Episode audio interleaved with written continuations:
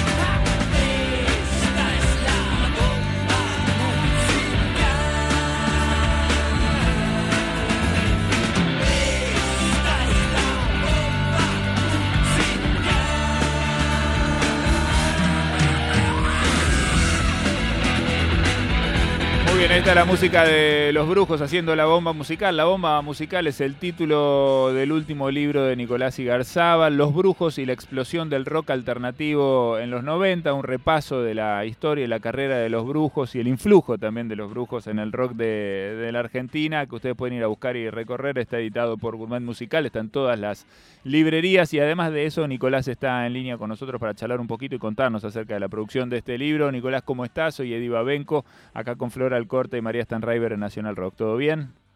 ¿Cómo andan? ¿Todo bien? Bien, bien, gracias por atendernos, gracias por este, por este rato con nosotros. Bueno, quiero meterme un No, poco eh, en, esta, en esta historia, la verdad que lo disfruté mucho el libro po- por, varias razones, en principio porque también generacionalmente me toca, es una de las bandas con las que crecí y una, Vamos. y una de las bandas que como dice, creo que en algún momento, creo que es Esteban Cabana que lo dice en algún momento del libro, los vi en vivo y me fui con la cabeza abajo del brazo, como diciendo, no, es como que te rompían la cabeza, era, era literal, ¿no? Vos veías eso y decías, ¿qué pasó? No, no entendías nada. Eh, imagino que algo de eso, algo de eso debe haber en, en la, bueno, en la importancia de, de este libro para mí para muchos de mi generación. Es muy interesante la idea que, que explorás, no lo había pensado y me gustó mucho a, partir de, de una consigna que, que, que, relevás- que revelás después más adelante de, de Pablo Shanton, de los brujos como una especie de portal entre los 80 y los 90 en el, en el rock argentino. Sí. ¿Por qué?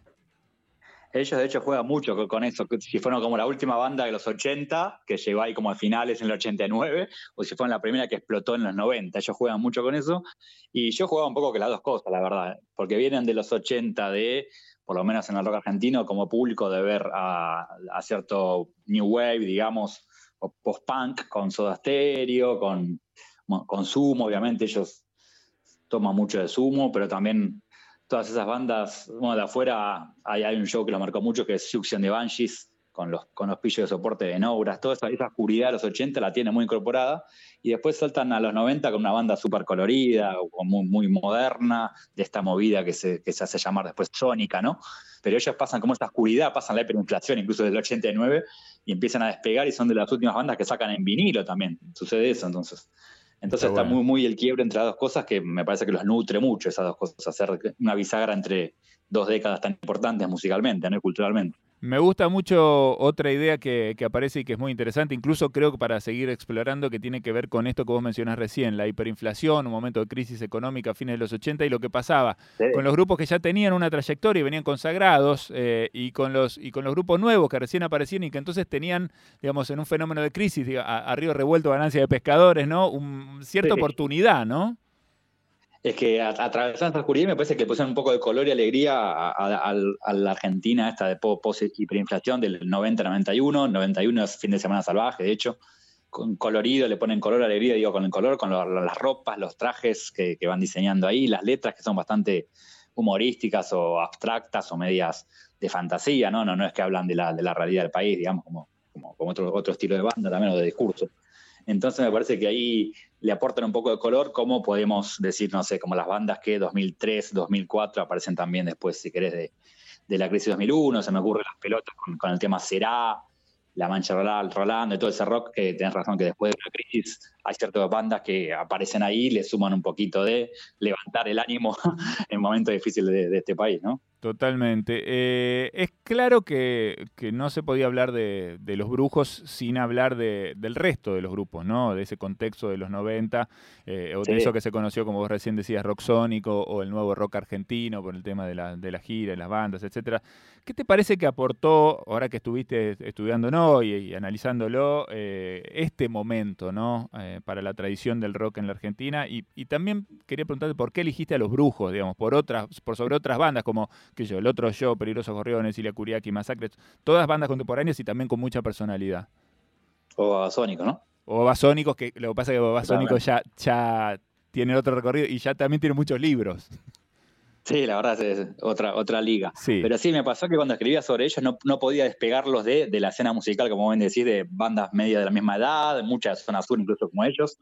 Eh, venía como todo junto, había, había cierta, cierta cofradía con todas esas bandas que decís, con cierta discurso también, discurso que yo levanté ahí mucho de archivo, de que todas querían como desbancar a, lo- a los grandes, todos venían como a renovar un poco todo, todas se alineaban después de abajo de Soda Stereo y el disco Dínamo, sobre todo 92 ahí, que es el disco como Sí. indie de ellos, el disco alternativo de ellos, me parece.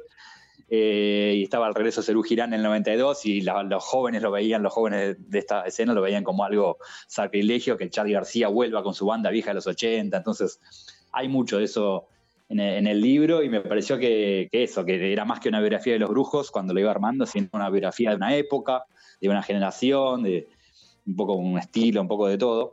Y todos venían como a renovar o de alguna forma aportaron algunas cosas. Yo agarré los brujos, me pareció la más importante en ese 90, 91, me pareció como cabeza de o punta de lanza de esa movida. De hecho, eh, Babasónicos, que la, tenemos como la banda más importante, viene en el 92 con Pasto recién. Eh, Juana la Loca viene con 93, con Electronauta, con su primer disco. Me parecía que los brujos les llevaban como un par de años o incluso un disco por lo menos de ventaja a casi todos los que, los que enumeramos, Suárez, y ni hablar después como una segunda camada que aparece con, no sé, Turf, Demonio de Tasmania, Catupecu, más segundo lustro de los 2000, ¿no? Pero de los 90, perdón. Pero me parece que los brujos ya venían un poquito antes y que, que eran como la gran cabeza. De hecho, hay un dato que tira ahí, me cuenta el guitarrista, de que todas las bandas, eh, Soda invita como a muchas bandas soporte para, para el show de los, los shows de Dynamo y Sí. que a ellos no los invitan pues los consideran como muy grandes y que ellos mismos podrían hacer sus obras también. Cosa, cosa que no sucede.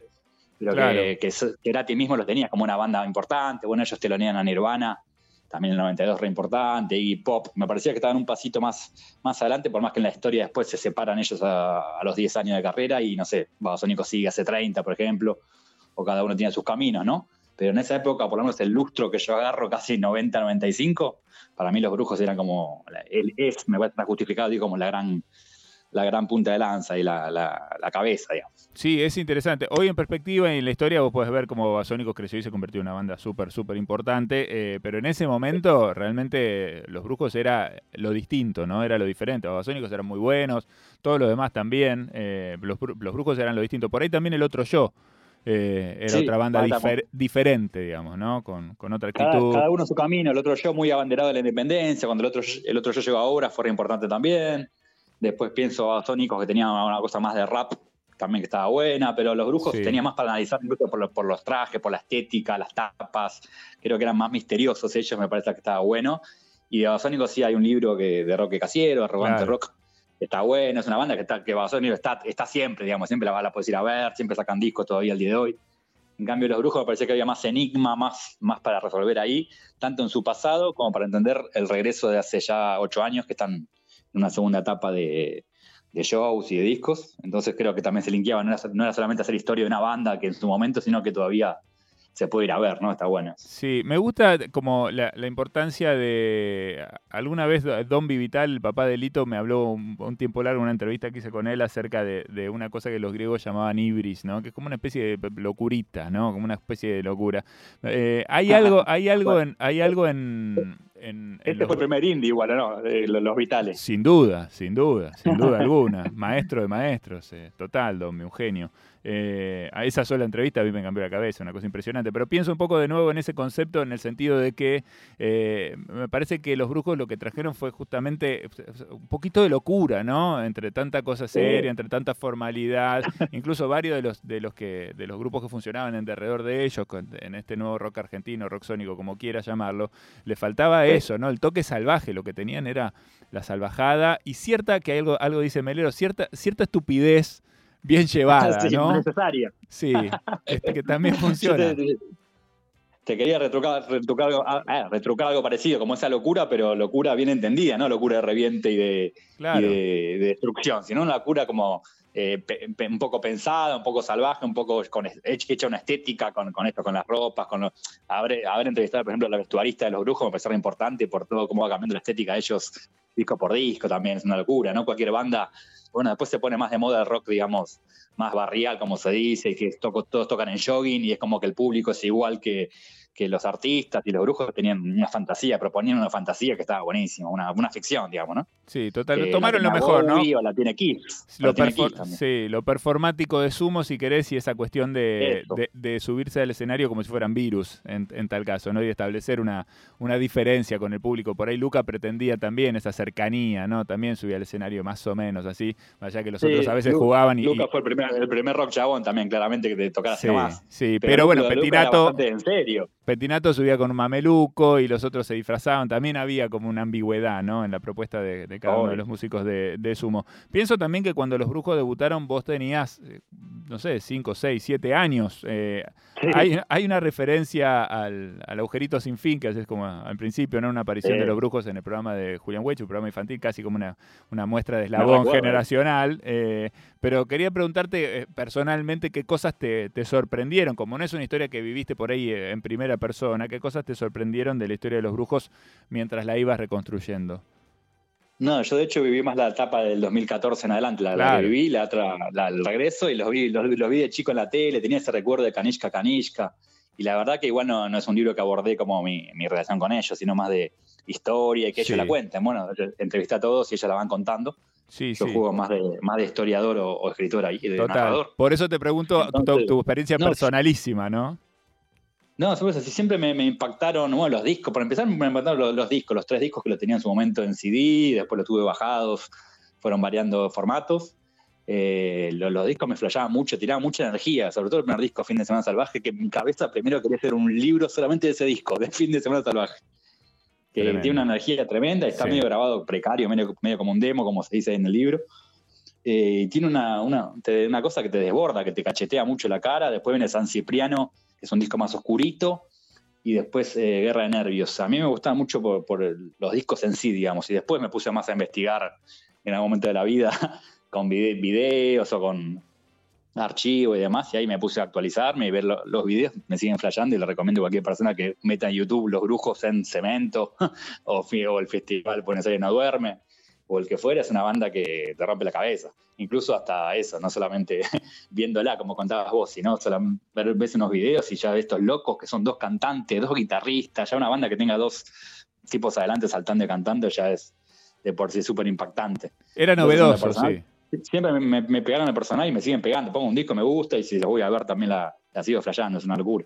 Está muy bien. Me gusta, estoy pensando en que, en que vos también escribiste también para Gourmet, ¿no? Un libro sobre, sobre el movimiento del indie eh, argentino, eh, que se llama Más o menos bien. Y entonces me, me pregunto y te pregunto si, si ese lugar que, que los brujos gestaron, generaron eh, en los 90 está vacante hoy. Y también hice el de cemento, que tocaron mucho de en cemento, Cemento, había como claro. muchos links. Es En, verdad. en mi cabeza dije, dije como re lógico, claro, hice uno de cemento, los brujos, en Estudios Panda, también grabaron Estudios Panda. Es verdad. Y el del indie, que, que- que es para mí la referencia más, más directa a la que citas vos, yo hice el libro del, del indie, de la movida indie los 2000, las bandas independientes y, que se venían ahí después de la tragedia de Cromañón. Y todos citaban como antecedentes de los 90, todos tenían algún link que por ahí era a una banda que le gustaba más de Juana la Loca por el Britpop, por las canciones bien, bien así inglesas, a otros le gustaba más Suárez por Blefari, el Mató, digo, el Mató tiene mucha influencia de Suárez, por ejemplo, y había links con, con los brujos, entonces para mí, cuando escribí este libro, era como contarle el más o menos bien, como mi libro ese, pero el de los 90, como la escena alternativa, independiente, de, de la primera época del menemismo, los primeros años del menemismo. Entonces ahí me linkeaba un poco todo y estaba bueno, entendí ciertos links de, con bandas de ahora, eh, entendí un poco ese caminito de los 90 a los 2000, digamos, ese, ese paso, ¿no? De ser independiente como medio como autogestión, de por tu propia cuenta, no depender solamente de un sello, eh, el famoso do it yourself del punk, pero llevado a, a los 90, ¿no? Muy bien. Bueno, eh, recomendamos a todos eh, que lo busquen si quieren. Es una historia interesantísima y te da un pantallazo también de, de cuántas cosas pasaban y se vivían eh, en ese momento, porque hay mucho contexto, eh, contexto histórico, ¿no? Hay mucho de lo que estaba sucediendo, lo que estaba pasando, los discos que estaban saliendo Sí. en esa época, los shows que venían a la Argentina, los 90 también, una época muy prolífica, ¿no? Con mucho, Sí, mucho show internacional en la Argentina. Eh, entonces, bueno, la verdad que es un, es un lindo viaje para el que quiera encararlo. Nico, un, un placer como siempre charlar con vos, te mandamos un abrazo y felicitaciones por el laburo. Dale, muchas gracias. Pueden conseguir obviamente en cualquier librería. Los Brujos, La Bomba Musical. Muy bien, la, Bomba Musical, Nicolás Igarzábal con nosotros en línea. Un abrazo grande. Los Brujos y la explosión del rock alternativo en los 90, editado por Gourmet Musical. Pueden ir a buscarlo, está en todas las librerías. Los Brujos, wa Uchu Karakite Iruno de Monda Inai.